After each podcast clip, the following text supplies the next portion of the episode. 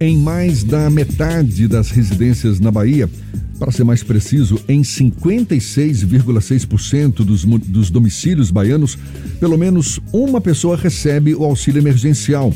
Esse auxílio concedido pelo governo como forma de amparar os trabalhadores, os profissionais informais, bem como a população de baixa renda durante a pandemia.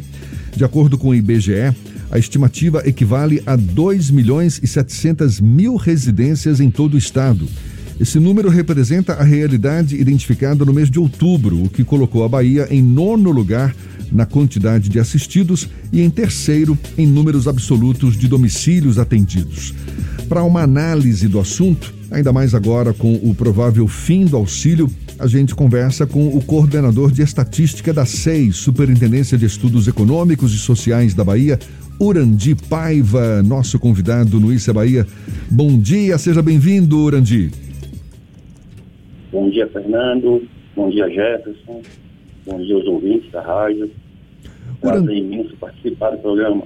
Prazer todo nosso. Muito obrigado pela sua presença. Urandi, qual é a estimativa que você faz do impacto que vai representar o provável fim do auxílio emergencial sobre a população beneficiada? Olha, Jefferson, é, nós estamos trabalhando com duas realidades. A primeira realidade é o impacto social que esse auxílio ele vai gerar na população. É, podemos ter aí o aumento da pobreza e da extrema pobreza, assim como o aumento da desigualdade social. Uma outra coisa que o auxílio emergencial pode impactar é no campo da economia. Né? Então, o auxílio emergencial ele pode frear a retomada da economia. E se você somar isso né, a uma demora no plano de imunização, aí a situação pode ficar ainda pior. Ou seja, as famílias terão rendimentos mais baixos, vão acabar consumindo menos, a pobreza deve aumentar e isso também pode significar menos faturamento para as empresas, menos estímulos a investimentos. É um raciocínio lógico esse, então. Com certeza. O auxílio emergencial, a gente na economia costuma dizer que ele gera um efeito multiplicador. Né? Ele, ele mexe com toda a, a, cadeia econômica. É muito, foi muito comum ver nesse ano de 2020, principalmente nos municípios menores, né, a economia ela ser dinamizada com esse auxílio. Né? Então, impactou nas feiras livres, impactou nas lojas de materiais de construção, impactou principalmente no comércio e vou até mais além, né? Até nos, nos municípios maiores, nas cidades maiores, você teve é, as grandes empresas se beneficiando com auxílio emergencial. Né? Você vê que as grandes redes de mercado, de supermercado, elas aceitam aquele cartão, cartão cidadão, né? Aquele cartão em que é, as pessoas retiram auxílio emergencial. Então, o fim do auxílio pode representar um rebatimento muito negativo na economia do Brasil, principalmente na economia baiana. Urandi, uma das questões que há sempre o debate é essa política de transferência de renda do governo federal para pessoas em condição de vulnerabilidade. Só que muitas dos, muitos dos críticos não avaliam que esse tipo de transferência de renda vai permitir que a economia gire de alguma forma a partir disso.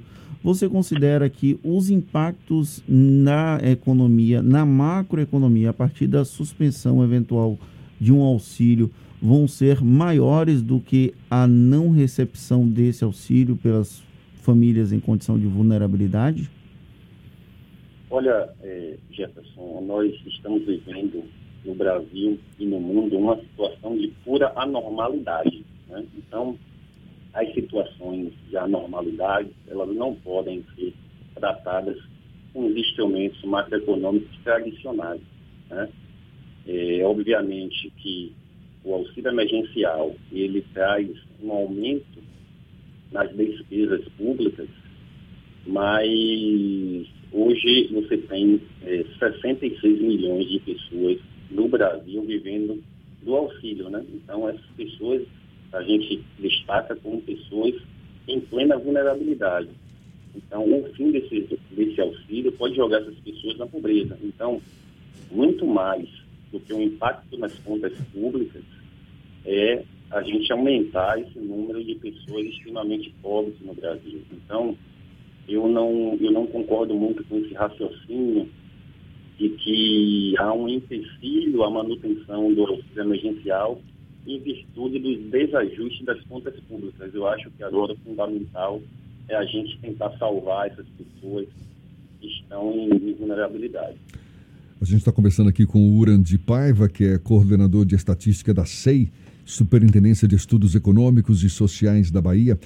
Tem outro programa social do governo que é o Bolsa Família, Urandi. Só que eu tenho aqui alguns dados, diz que o número de famílias inscritas no programa parou de crescer em 2014, apesar de que a pobreza subiu desde então, e o valor do benefício médio em termos reais atingiu seu ápice em agosto de 2014.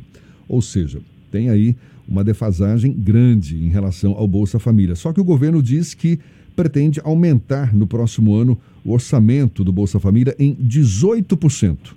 Como é que você avalia essa pretensão? Pode ser um estímulo a mais para frear esse crescimento da pobreza? É, então, eu vou, vou, fazer uma comparação aqui, só para os ouvintes ter uma, uma, uma referência né, do que, é que representa é, o programa Bolsa Família para o Brasil, que é um programa muito interessante no sentido de minimizar aí é, a pobreza né, e a extrema pobreza. É, o auxílio emergencial no primeiro mês, no mês de abril, né, representou para o governo federal um gasto aí em torno de 55 bilhões. Né? O Bolsa Família inteiro anual, né, o gasto anual com Bolsa Família é cerca de 30 bilhões. Né? Então, quando a gente faz essa comparação, a gente verifica que, de fato, o Brasil ele gasta pouco com programas assistenciais. Né? Então, a gente vê uma necessidade de ampliação desse programa, uma vez que nós estamos vivendo uma crise dentro da crise. Né? A economia brasileira em 2015 e 2016, ela decresceu quase 7%. E até esse momento nós não, não conseguimos é, não conseguimos recuperar né, nem metade do que a gente perdeu nesses dois anos. Então, eu, eu, digo com certeza, nós estamos vivendo uma crise dentro da crise. Né? Os fundamentos macroeconômicos eles estão deteriorados, mas a situação é, social no Brasil, ela está muito pior. Né? Haja vista que nós temos aí uma taxa de desemprego na Bahia em torno de 20%. Então, e digo mais, né? É, é, a, é o estado com a maior taxa de desemprego do Brasil. Então, a equação, ela é simples, né? Então, eu tenho uma equaçãozinha que eu, eu fico brincando com as pessoas, que é a seguinte, você tem um fim do auxílio emergencial, né? mas o fim da medida 936, a MP 936, que suspende os contratos e interrompe, é, é, suspende a jornada e interrompe os contratos, mas uma taxa de desemprego alta, mas uma taxa de desalento alta, mais uma segunda onda que está prevista para chegar, né, ou nós já não estamos vivendo ela, então a gente pode chegar numa situação de colapso social mesmo. Urandi, o, o presidente Jair Bolsonaro ontem deu, segundo a Folha de São Paulo, a entender que a partir de 2020 vai encerrar o auxílio emergencial, não vai implantar o Renda Brasil, Renda Cidadã ou qualquer outro nome que o governo federal planejasse dar para esse tipo de projeto, mas que pretende aumentar o valor pago pelo Bolsa Família. Você consegue fazer uma estimativa de qual seria o montante ideal para o Bolsa Família para tentar dar algum tipo de fôlego, não apenas para as famílias, mas também para toda a economia do Brasil e da Bahia como um todo? Então, aí a gente tem que avaliar dois, dois movimentos. Né? O primeiro é o, é o montante, né? de quanto é que vai ser é, disponibilizado é, para as famílias. Parece que hoje o valor médio do Bolsa Família, só para os ouvintes terem uma ideia, é em torno de 186 reais. Né? E a outra questão é, é a cobertura. Hoje parece que o Bolsa Família cobre 26 milhões de, de pessoas. O auxílio emergencial hoje está cobrindo 66 milhões de, de pessoas é, no Brasil. Né? Então, a gente tem que chegar aí, ao meu ver, uma medida semelhante à do auxílio emergencial. Obviamente, a gente sabe que não existe recursos é, financeiros né, para ser, ser despendido na mesma proporção do auxílio emergencial, mas temos que chegar aí a uma conta que se aproxime do auxílio emergencial. Para você ter uma ideia, é, Jefferson, no, nos primeiros meses do auxílio emergencial, quando o governo disponibilizou 600 reais para as pessoas, a pobreza e a extrema pobreza ela foi reduzida ao menor nível em 40 anos. Né? E o simples fato da redução desse auxílio emergencial de 600 para 300 né, fez com que eh, as desigualdades e a pobreza aumentassem um pouco. Então, veja que nós temos que discutir um número aí que seja aí intermediário ou bem próximo do que já existe hoje. Né? Então, é difícil fazer uma estimativa do quanto é que seria necessário, mas eh, se eu fosse apostar, teria que ser um número é, bem próximo. Né? Se não fosse próximo, por conta de, de escassez de recursos, teria que ser um, um, um, montante bem, bem próximo. E eu acho que o governo ele tem que ficar com isso, né? como eu falei logo no início. Nós estamos vivendo uma situação de caos, né? nós estamos vivendo uma situação de colapso e essas pessoas elas não poderão ficar desassistidas. Então o governo ele tem que fazer uma, um, um esforço adicional no sentido de incluir o maior número de pessoas possível nesse novo é, programa, né? A gente sabe que o governo essa semana está dizendo que não vai, não vai prorrogar o auxílio emergencial, talvez turbine o Bolsa Família, mas esse esforço adicional de turbinar o Bolsa Família, ele tem que ser efetivo, né? No, no sentido de cobrir o maior número de de famílias possível e de tentar também aumentar esse montante pago né, às famílias. Urandi, Urandi, a gente está... Sim, pode concluir. Sob risco de você ter um aumento de pobreza, de miséria, né, da, da própria desigualdade, que é muito é muito gritante no nosso país. Pois é, a gente está aqui avaliando esse impacto social, não é? A partir do fim do auxílio emergencial, o impacto sobre a economia também, menos consumo, menos faturamento para as empresas, ou seja, recuperação mais lenta da economia. Haveria algum impacto esperado também sobre a inflação? Teria alguma relação a partir do fim do auxílio com um possível aumento da inflação?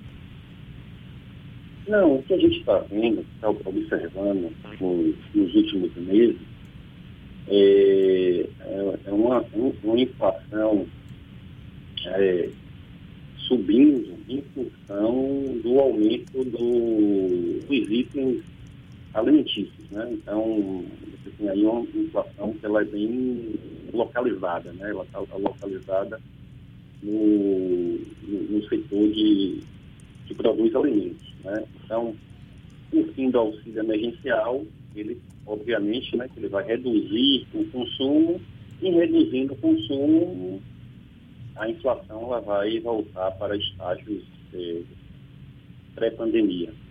Ou seja, reduz o consumo, aumenta a oferta, os preços devem cair e aí você acha que a inflação diminui então também? Eu acho que sim. O fim do auxílio emergencial né, vai dar um impacto muito grande nas famílias. As famílias que tinham renda zero e depois do auxílio emergencial passaram por uma renda positiva, essas famílias, a maior parte desse auxílio é para consumo. Né? Elas gastam, eles gastam essa, essa renda toda em consumo. Então, é, obviamente que o auxílio emergencial ele deu um repique, principalmente é, nos, nos, no, onde se produz bens de consumo, né? principalmente essa parte aí de, de alimentação. Mas tão logo você retire esse auxílio emergencial, na minha opinião, a inflação vai voltar a patamares pré-pandemia. Urandi Paiva, coordenador de estatística da SEI, Superintendência de Estudos Econômicos e Sociais da Bahia, muito obrigado pelos seus esclarecimentos. Sempre, sempre bem-vindo aqui conosco. Fique sempre à vontade. Bom dia e até uma próxima, Urandi. Bom dia e eu te agradeço.